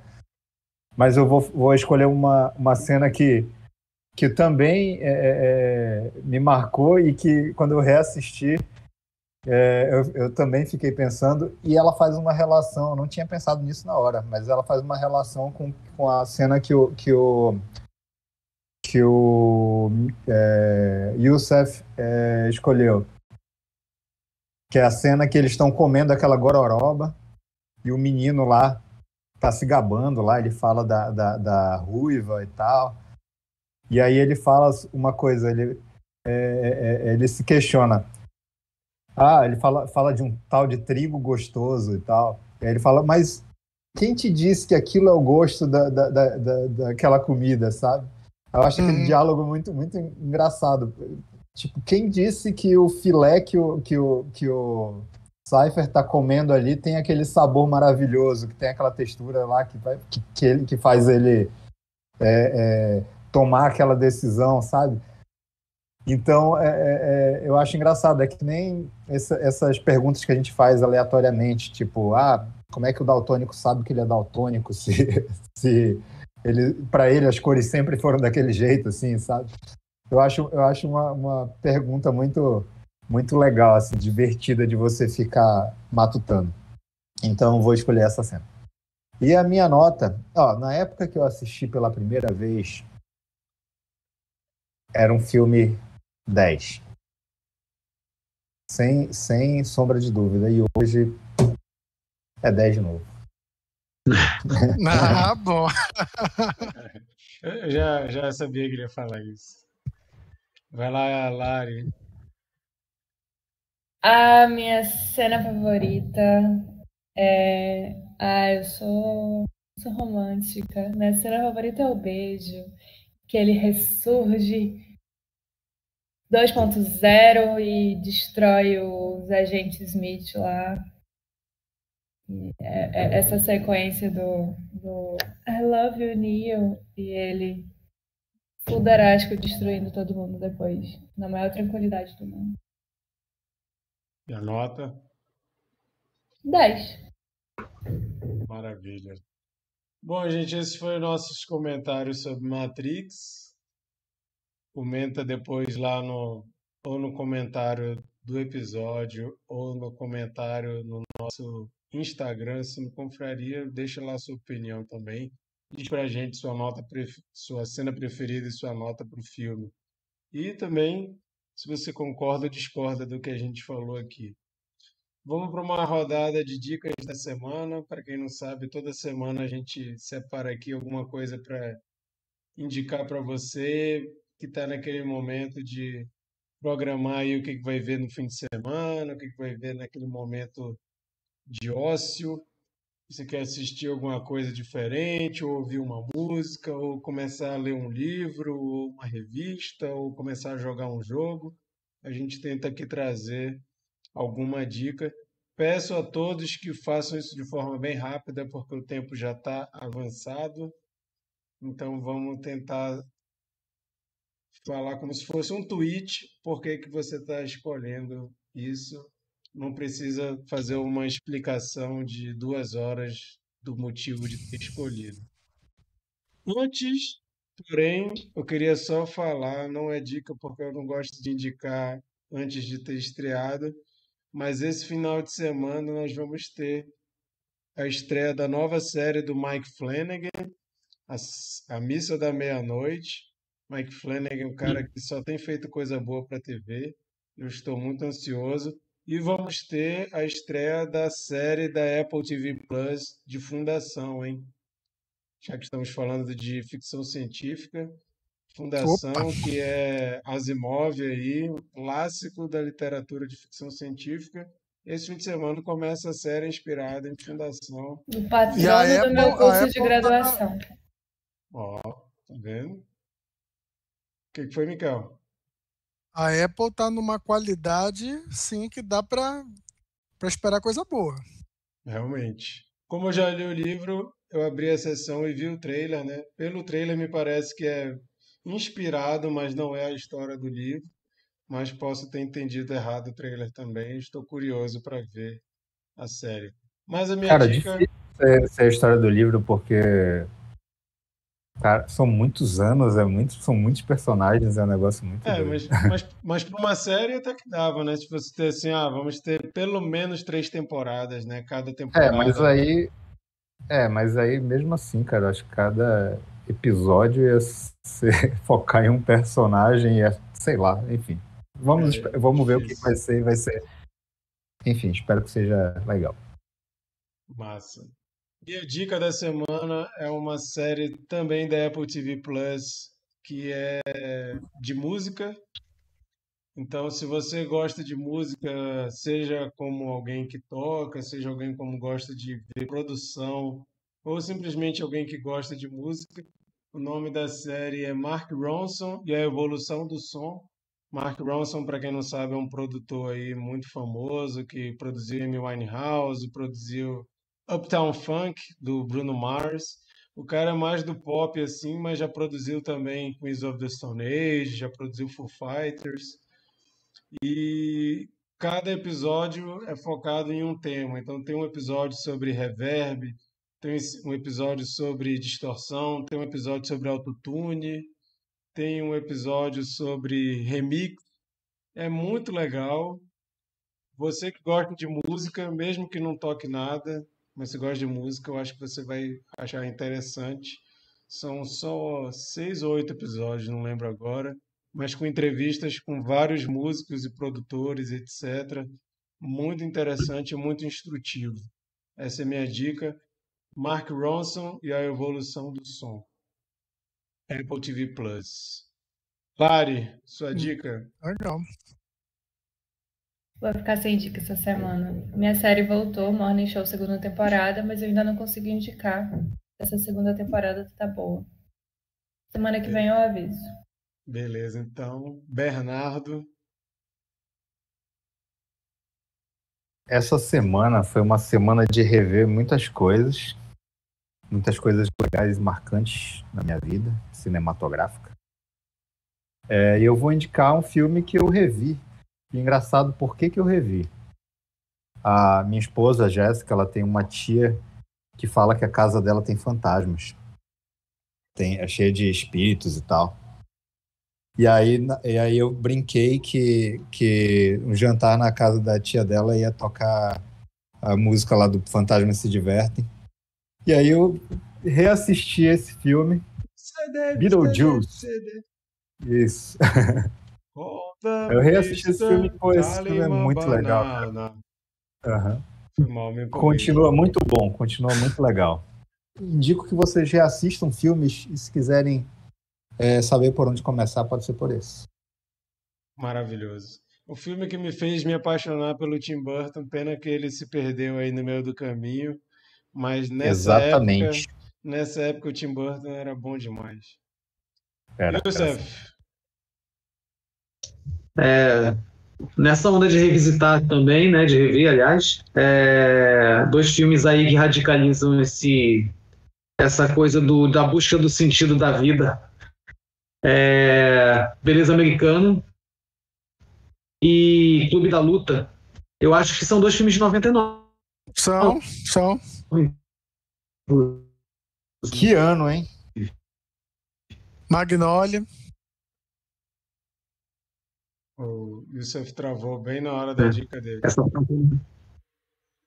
Não, mas é isso. É Beleza Americana e, e, e Clube da Luta. Eu só comentei que Magnolia Ah, sim. Mas escolhe um para eu botar na arte. Qual dos dois? Se tiver que escolher um. Clube a da Luta. escolha de Sofia, hein? Clube da Luta. Clube da-. Então, na, na arte Também escolheria. Luta, Também. Mas o outro também vale a pena pra caramba. Vai lá, Chico. É, eu vou dar um- uma dica aí, mas é uma dica despretensiosa. Se você não tiver nada para fazer, veja esse filme, que é um filme ok. É um filme da Amazon Prime chamado Não Matarás. É a história Não matarás? Não Matarás, que é com um ator espanhol que anda fazendo muito filme, é Mário, Mário Casas, eu acho. É um galanzinho aí do momento da Espanha, ele tem feito porrada de filme.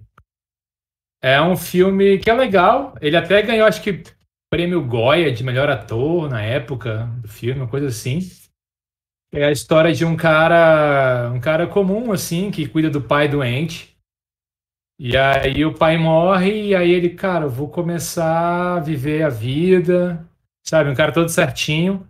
E aí a, a irmã dele dá uma passagem para ele que é para ele trabalha numa agência de turismo e tal. O pai dele morre e a irmã dele, né, que trabalha, advogada e tal, decide dar um presente para ele, que é uma, uma passagem de volta ao mundo. E aí, beleza, ele ganha a passagem, ele reluta e tal, mas acaba aceitando. E aí ele sai para comer à noite e conhece uma mulher no, no, Um tweet, Chico. no bar e tal. Tô brincando, tô brincando. Depois o Marquinhos se vira. Conhece uma, uma mulher no, no bar. E aí o filme muda completamente de tom. Isso é legal. O final. Enfim, se não você, conta o final tiver- não, peraí. Você se interessou pelo filme, assiste, vale a pena. É um filme aí, um, nota entre 6 e 7. Então, se você tiver nada para fazer, assista, é legal. É um filme curto, acho que tem uma hora e meia só. Quer ver um filme entre 6 e 7, que eu daria 6,5? Assista. Beleza. Sheila. Gente, hoje eu descobri, fiquei super animada. é, temporada nova de Amor no Espectro. Não sei se todos já viram, já ouviram falar. É um reality que aborda como pessoas no espectro, para quem não não está por dentro, como autistas, né? É, eu acho que é na Austrália, não me lembro muito bem. Lá eles têm programas de inserção ou de socialização ou de facilitação para que é, pessoas no, dentro do espectro autista conheçam pessoas e, e possam ter uma vida como nós temos, né? Criar lares e tudo mais. É muito delicado, é muito bonito, é surpreendente, muito interessante e divertido ao mesmo tempo. Eu não sei se alguém já viu, a primeira temporada é encantadora, é foda. Eu, vi, é... eu, acho, eu acho que eu cheguei a indicar a primeira temporada aqui no Cine Confraria. Isso. Já estreou a segunda temporada, eu tô animadíssima. É, é, é foda, cara. Muito assim. Eu sempre digo assim, cara, vê a Typical, né? Depois você vê o reality ou vice-versa. E aí agora tem a segunda temporada de Amor no Espectro. É legal, é legal é, ver o amor em, em, esferas diferentes do que a gente está acostumado a ver. É bem interessante isso. Recomendo muito. Eu fiquei muito animada. Não estava sabendo. Abri Netflix ali e fiquei meu pai e fiquei agoniadíssima para ver. E cara, tinha alguma coisa que eu queria comentar, meu pai. Não sei, não sei. Depois eu falo. Fugiu agora. Vai lá, Micael. Bem, é, quando o filme faz muito sucesso, um, um efeito colateral é ofuscar outras produções parecidas, né, com o mesmo gênero, né? Aconteceu com Matrix, Matrix ofuscou algumas produções é, da mesma época, e eu quero que vocês que nunca viram possam descobrir esse filme aqui, ó, Cidade das Sombras, Dark City que é um filme que, que tem um, um visual um pouco parecido com Matrix, e isso é, algumas pessoas é, torceram o nariz. Ah, esse filme só quer ser Matrix, mas foi um filme que foi produzido na mesma época. Não, não, não, não, não dá para dizer assim que foi espionagem. Não foi. na verdade, até é, ele, ele puxa mais pro neo-noir, né? É, a história tem, tem uns seres misteriosos que controlam tudo, né? E tem um crime lá no meio de um, de um cara que ele não lembra é, é, muito bem é como que ele foi parar ali. É com um dos Sutherland? Sim, Kiefer Sutherland. É, é com Kiefer Sutherland. Mas o, o, ele não é o principal, não. É o Rufus Sewell, é o principal. Aí tem a Jennifer Connelly, tem o Kiefer Sutherland. E é um filme que foi injustiçado é, é, com, com toda essa comparação. Não, nenhum filme precisa é, ser comparado ao outro, né? Ele tem que ser analisado pelo que ele é e, e, e tenho certeza que quem não viu é, precisa ver. Cidade das Sombras. Não está em nenhum streaming, infelizmente, mas dá para alugar no, no Apple TV. Quem tiver em Manaus, bate lá na casa do Mikael e pede emprestado o Blu-ray dele. Uhum. Mas é isso então, gente. Vamos saber agora qual é o filme da rodada, qual filme a gente tem que assistir. Hoje é dia 21 de setembro. Então, no dia 28 de setembro, em que a gente vai comentar o filme que o Chico vai explicar pra gente agora. Vai lá, Chico. Então, o filme que eu vou indicar, ele, a sinopse dele parece piada, assim, né? Aquela piada que tu faz, ah, era um americano, um alemão, um judeu e um brasileiro, mas não. Na verdade, o filme é ele, é. ele é um filme, eu não sei se ele é sueco ou norueguês, mas é com o Mads Mikkelsen, né? O cara aí que o Cinecofaria gosta muito. É um filme de 2000, deixa eu dar uma olhada aqui, 2005, da Dinamarca. Dinamarca, Alemanha que é um filme de humor negro, que eu acho que vai dar bastante pano aí para a gente discutir, que é um filme chamado Adam's Apples. Em português, parece que o nome é Entre o Bem e o Mal, que é a história, vou ler aqui a sinopse. É um, é um líder de gangue neonazista que ganha liberdade condicional de prisão. Ele vai para um programa de reabilitação Nesse programa de reabilitação tem também um ladrão muçulmano, um estuprador e eu não lembro quem mais. E aí quem comanda esse, esse programa de reabilitação é um padre. Então eu achei muito interessante a premissa do filme. É, eu estou bem curioso para assistir. E eu confesso que não era a minha primeira opção, era a minha terceira opção, mas os dois filmes que estavam na frente eu não estava achando a legenda, então acabou sendo esse daí. Então, esse é o filme que a gente tem que assistir até dia 28 para comentar aqui. Convidamos todo mundo a assistir.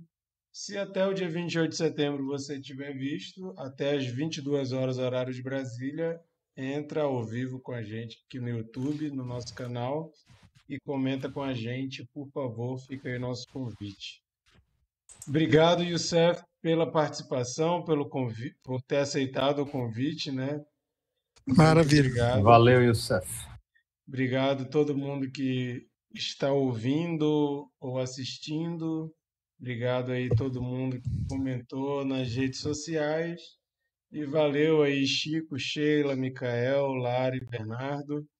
Nos vemos semana que vem para comentar. Como é o nome do filme mesmo? Entre o É, bem e o Entre o mal. bem e o mal. Bem ou O mal. pomo de Adão. Adams. Apple, 2005. Então é isso. Boa noite e até semana que vem. Tchau. Tchau, gente. Tchau, Beijo. pessoal. É. Valeu.